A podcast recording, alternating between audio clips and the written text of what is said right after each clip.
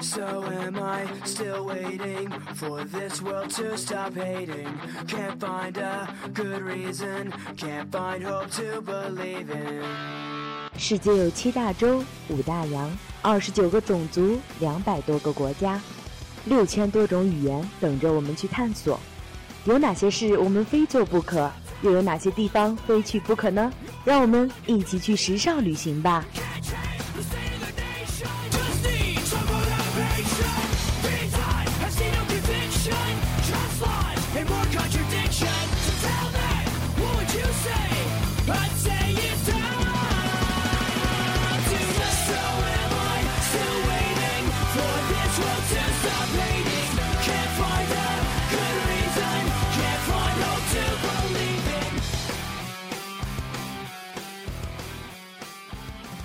这里是北欧国家，位于斯堪的纳维亚半岛西部，东与瑞典接壤，西临大西洋，海岸线极其蜿蜒曲折，构成了这里特有的峡湾景色。此外，它还与芬兰、俄罗斯接壤，它的领土还包括斯瓦尔巴群岛和养马群岛，首都为奥斯岛。自2001年起，挪威已经连续六年被联合国评为最适宜居住的国家。介绍了这么多，大家应该都知道这是哪里了吧？对，它就是挪威。挪威呢，它的国名原来叫通往北方之路。哎，李楠，你知道这是为什么吗？那是当然。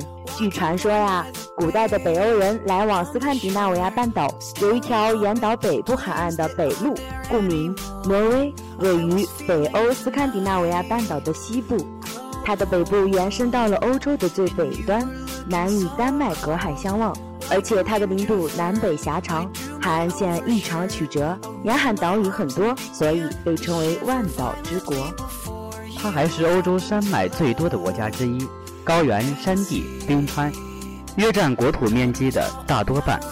斯堪的纳维亚山脉基本是以南北走向，纵贯全境的。看来挪威这个地方绝对有许多美不胜收的风景呀。那我们先去弗洛伊恩山吧，那里不仅仅风景美，而且可以一览贝尔根市的全景。一起登山吧。登山的过程可谓是最考验人的意志力啊！靠着坚强的意志力，一步一步登上这座山。登上这座山，心里就有一种骄傲感油然而生。在山顶可以俯瞰整个贝尔根的海湾风貌呀，还有周围的岛屿等。其实登弗洛伊恩山。我们还可以选择乘坐著名的弗洛伊恩索道缆车，缆车全年往返于贝尔根市区和弗洛伊恩山，全长八百五十米，上下落差有三百米。但如果天气好的话，其实步行攀登弗洛伊恩山倒是一个更好的法子。在这座山上看贝尔根的整个海湾风貌，那叫一个爽。居高临下，低头便是那美丽的海湾，抬头则是蓝蓝的天，觉得自己真的像和大自然融为一体了。大自然真的是美丽的造物者呀！咱们边下山边聊吧。好啊，那你知道挪威最著名的标志性建筑吗？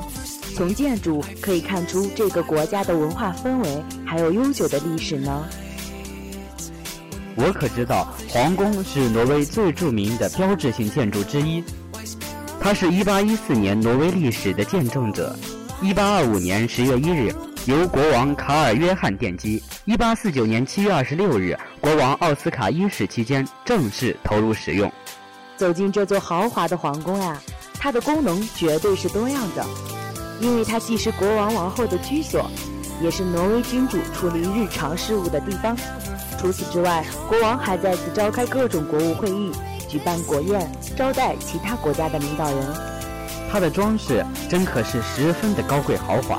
皇宫内还有专门的接待室，主楼道外还有皇家花园和皇室广场。花园内绿树成荫，小径通幽，还有几座精美的雕塑呢。皇室广场是挪威最大的庆典广场。每年五月十七日，挪威国庆节。皇室成员会出现在皇宫的阳台上，向广场上的游行队伍挥手致意呢。这皇宫真叫人拍案叫绝呀，豪华至极，庄严至极，文化至极。走进它，欣赏它，真感觉自己也一身文化呢。环境塑造人嘛，以后可要多来这里熏陶熏陶呀。你看，皇宫附近还有一座教堂，它是著名的凡托特木板教堂，看它的外表就有一种神圣的感觉。这样呀，那我想在这庄严神圣教堂里结婚，一定也是一件相当幸福的事情吧？那是绝对的呀。这座教堂是维京时代建造的木结构教堂，是挪威仅存的三十九处木板教堂之一。所谓木板，你知道是什么吗？当然。它是在地基直立的木柱上层层加构屋顶的建筑式样式。它建在从北欧神话转向信奉基督教的双重信仰并存的时代，并且木板教堂曾被1976年6月的火灾完全烧毁，直至1997年5月重建复原。原来的建筑为1150年所建，位于苏恩峡湾沿岸，1883年才移到了现在的位置。教堂内屋顶的螺纹图样是当时为了驱除被视为异教的基督教的进入而装饰的。除了龙以外，内部的木雕纹样均与海盗船纹样相同呢。哎，说到这儿啊，美景可是欣赏完了吧？要不现在去尝尝美食怎么样？听说挪威的菜品和我国的菜那可不一样。走吧走吧，现在就出发。对呀，要吃咱们就吃国菜，如何？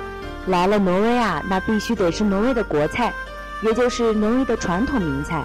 它在圣诞大餐中的地位，那根本不亚于美国感恩节餐桌上的那只火鸡呀。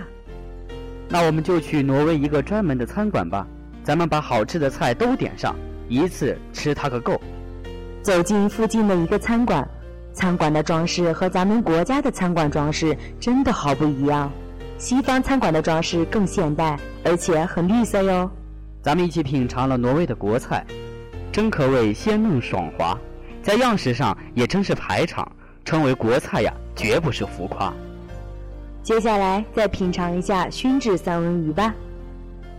好啊，其实鳟鱼和腌制鲑鱼片在挪威很多地方都可以吃到，而且还有可能发现美味新鲜的飞鱼。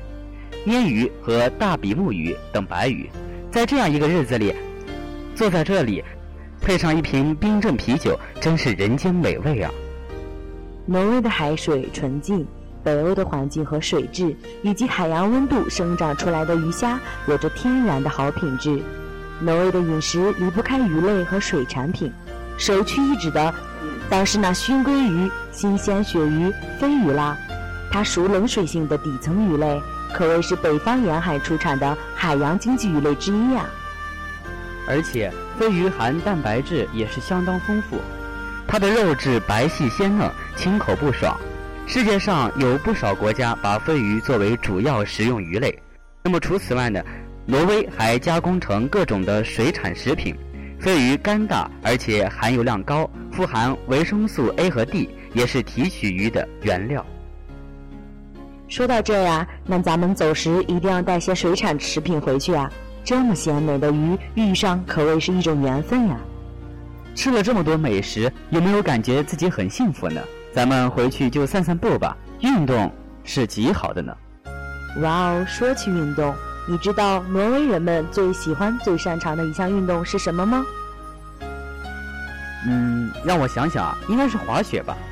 挪威人几乎拥有无限的滑雪和滑冰的机会，在保护良好的自然景色中，挪威人专门的滑雪用道蜿蜒曲折，长达三万公里，是挪威和澳大利亚距离的三倍呢。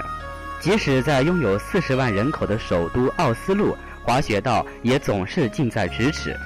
挪威的山区也有滑雪道，在那里滑雪的乐趣可以享受到五月份的。是啊，在冬天，即使是天黑的很早，但这并不构成障碍。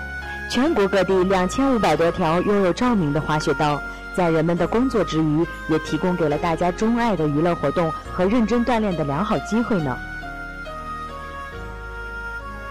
现在虽然高山速降滑雪在挪威越来越受欢迎，但它还是不如越野滑雪那样普及。全国各地都开办了高山速降滑雪场。几乎共有四条缆车索道、许多个升降机和较小的拖拽缆绳在挪威的山坡上提供服务。近年来，高台跳雪受欢迎的程度有所下降。尽管如此，挪威也有许多座滑雪跳台。如今呀，滑雪是挪威冬季的第一运动。在挪威，吸引观众最多的冬季运动项目便是那霍门科伦滑雪节了。那霍门科伦滑雪跳台，应该也是国家的主要旅游景点之一吧？是啊，到现在为止，它已经有一百多年的历史了。每年从附近的奥斯陆市中心前往参观的人数达到了一百多万呢。每年，世界顶尖的越野滑雪高手。也会前来霍门科伦参加比赛呢。如此多的美景美食，还有丰富的滑雪活动，真的是让我身滋润、心舒爽呀！是不是大家也心动了呢？如果你动心了，就来这里逛逛吧。挪威这个国家真的会给你别样的感觉，这里的氛围就像你交了一个多年的朋友，从来不会觉得陌生、不熟悉。来吧，一起来吧，让我们共同感受旅行的魅力。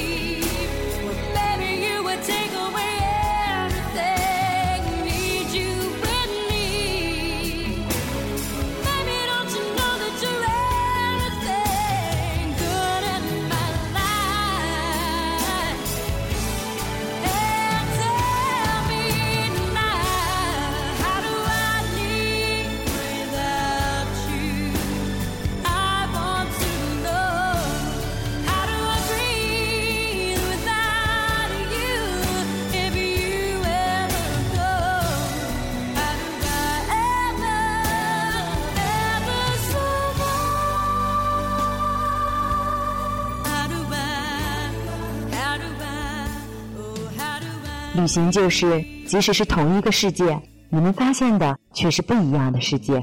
来一场说走就走的旅行吧！感谢大家收听今天的时尚旅行家，感谢本期编辑冯燕，策划梦瑶。我们下期节目再会，再见。金色的无限，伴着音乐，baby 你醉。的湖水，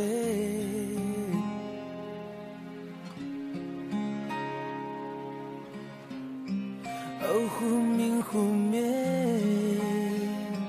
掩藏不可思议的美，让我晕眩在悬崖边，谁知一睁眼就不见。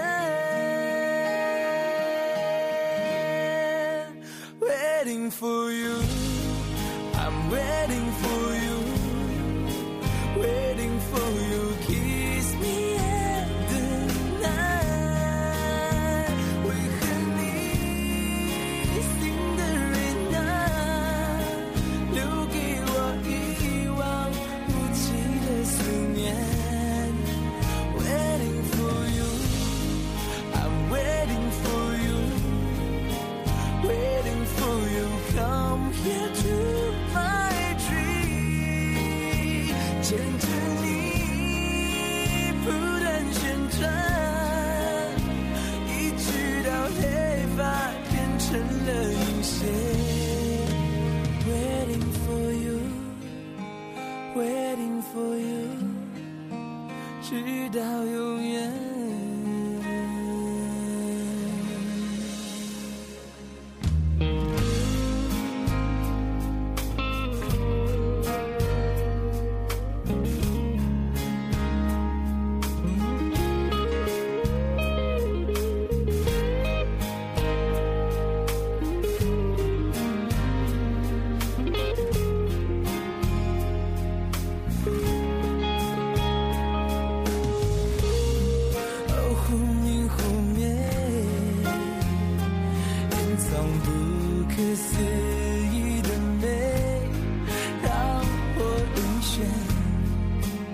在悬崖边谁知一切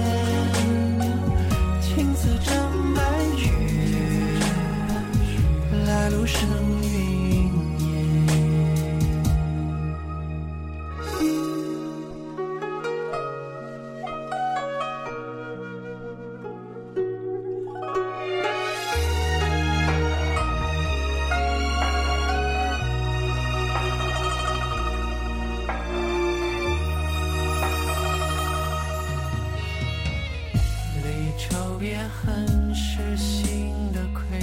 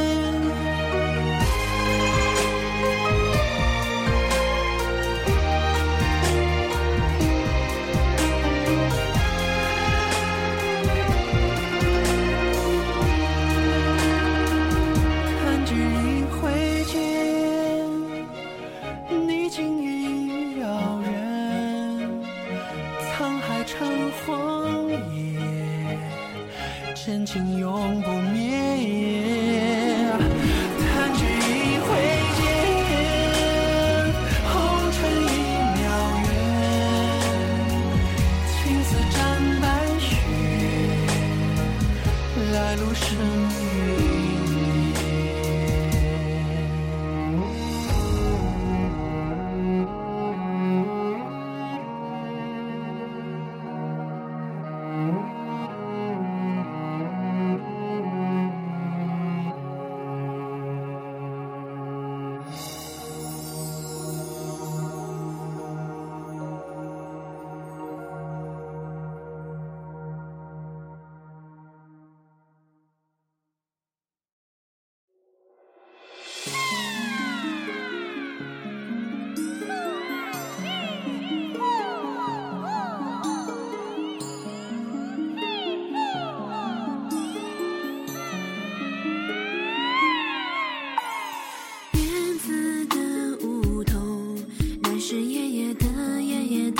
沧桑，喜鹊不慌不忙，落在枝头，唱得有模有。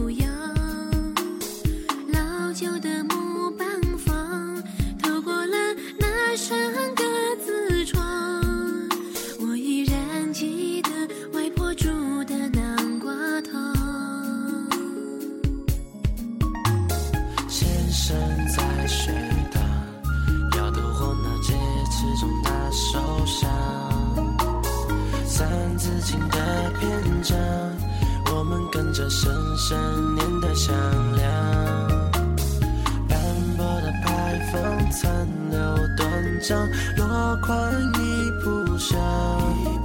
临街的酒坊，人声熙攘，谁还吵着来二两？梦里的月光，洒满了回家的小巷。紧握着那些时光，可你已不在我身旁。花落三千丈。很长，那口大水缸装的是就是月光。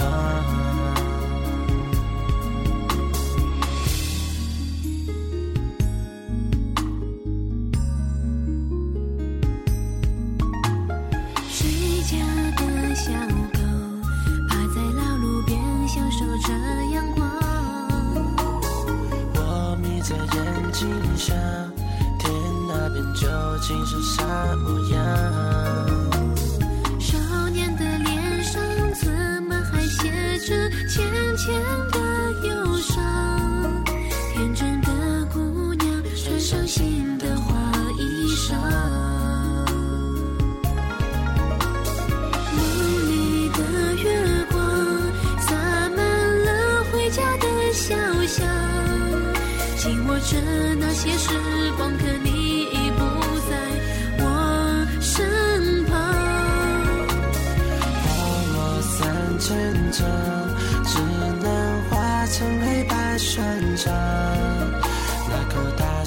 一转头时就是月光。